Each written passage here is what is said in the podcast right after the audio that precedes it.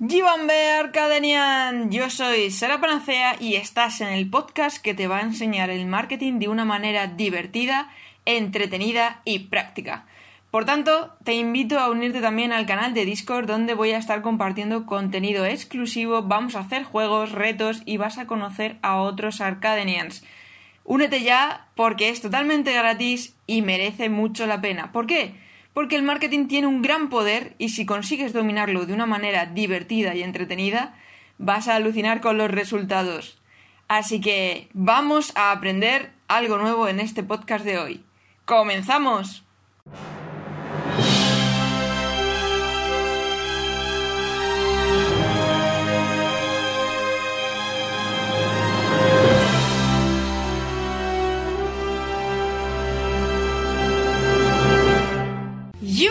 Arcadenian, ya el segundo episodio de, esta nueva temporada. Bienvenido, bienvenida a Arcade si es la primera vez que estás aquí. Yo soy Sara Panacea, experta en estrategia y marketing digital. Y bueno, hoy quiero hablarte de la marca. Seguramente si yo te pregunto qué es una marca para ti, me dices esto, aquí. Un logotipo, ¿verdad?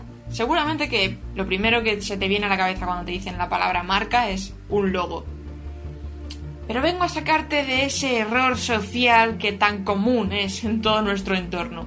Una marca no es un logo. Bueno, sí, pero no. Te lo explico mejor en este capítulo, así que quédate tranquilamente y presta buena atención si realmente quieres tener una marca sólida. ¿Sí? ¿Preparado? ¿Preparada? Abróchate el cinturón porque despegamos. Efectivamente, no estabas tan desencaminado o desencaminada con respecto a que una marca es un logo, pero solo es una parte de la marca, o sea, un logo no lo es todo en una marca, ¿vale? Y te voy a explicar por qué. Porque una marca realmente se sostiene por tres patas. Está la identidad de marca, por otro lado está el posicionamiento de la marca y por último, y por último, la imagen de marca, que ahí es donde entraría el tema del logotipo. Pero antes hay otros dos pasos previos que hay que hacer para poder llevar a cabo ese logotipo, que yo te voy a explicar un poquito resumidamente y condensando, porque si no nos podríamos tirar aquí demasiado tiempo, cuáles son esas tres patas para que tú también las puedas empezar a aplicar, ¿vale? La primera pata.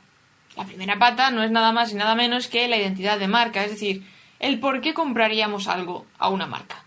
Es decir, tienes que tener muy claro cuál es el porqué de tu marca. Entonces ahí te entran la filosofía, los valores, eh, con lo que se identifica tu marca con respecto a, los objetivos, por ejemplo, el por qué estás haciendo lo que haces. Coca-Cola, ¿vale? Coca-Cola o McDonald's, me da igual, han tenido un montón de críticas, un montón de haters, vamos a ponernos en el ámbito moderno, un montón de haters diciendo que sus productos no son buenos, que son dañinos para la salud. Y oye, ahí están, al pie del cañón, todavía duran, siguen. Me vas a decir, bueno, claro, es que son grandes marcas, eh, torres más altas han caído y estos no han caído. ¿Por qué? Porque se sostienen en su identidad de marca. Se sostienen en el hecho, por ejemplo, de que Coca-Cola eh, tiene la filosofía de que da alegría que además luego me hace mucha gracia porque luego en las letras pequeñitas de los anuncios te ponen, oye, no olvides hacer deporte y combinar esto con una dieta saludable y sana. Entonces, ya. Entonces, lo que hacen es que sus anuncios es como todo muy jovial, de celebración. Además, ahora, no sé si lo habéis visto, que lo voy a poner. El anuncio de Coca-Cola ahora mismo es como, bueno, solo estamos a una Coca-Cola de distancia.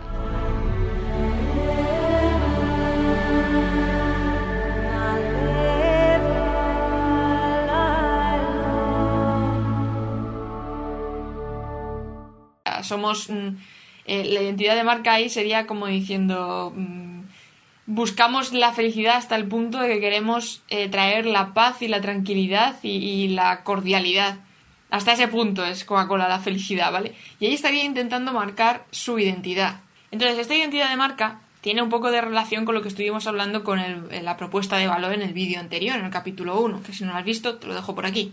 ¿Por qué? Porque esa identidad de marca va a hacer que la gente compre una marca o compre otra porque está de acuerdo o no con lo que vende o con lo que comunica la marca en sí. Tienes que tener muy claro cómo vas a conectar tu marca con tu cliente, ¿Qué es lo que le vas a decir? ¿Cuál es tu filosofía de marca? Coméntala. El posicionamiento de una marca es cómo quiere la marca o la empresa en cuestión, vamos a dejar de llamarle marca, voy a llamarle empresa correctamente, es que la empresa cómo quiere aparecer eh, o cómo quiere que le identifiquen los usuarios o su cliente potencial en su mente, aquí, en su cabeza. ¿Vale?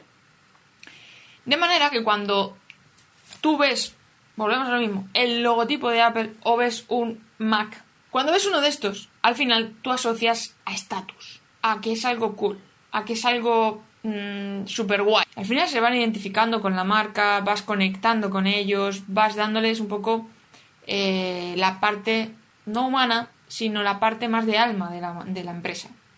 ¿Vale? Ahí vas generando esa marca. ¿Qué ocurre? Que ahí, una vez que ya tienes la identidad de marca y el posicionamiento de la marca que tú quieres en el usuario y la sociedad, es cuando creas la imagen de marca. Si tú vas de estatus, si tú vas de diseño, de innovación, de sencillez, de limpieza, obviamente pues tu logotipo pues tiene que ir acorde a. Por eso, por ejemplo, Apple, la propia manzana pasó de tener mogollón de grafismos, que si os acordáis del primer logotipo de Apple, eh, tenía mogollón de grafismos, era muy enrevesado, poco a poco le fueron simplificando, al igual que sus diseños, y que sus primeros diseños, aunque eran simples, tenían muchos colorines y al final han dejado en un monocolor, por decirlo así, eh, en un único color, de tal manera que es todavía mucho más sencillo, en la simplicidad y, y al mismo tiempo la elegancia porque han escogido un color más elegante.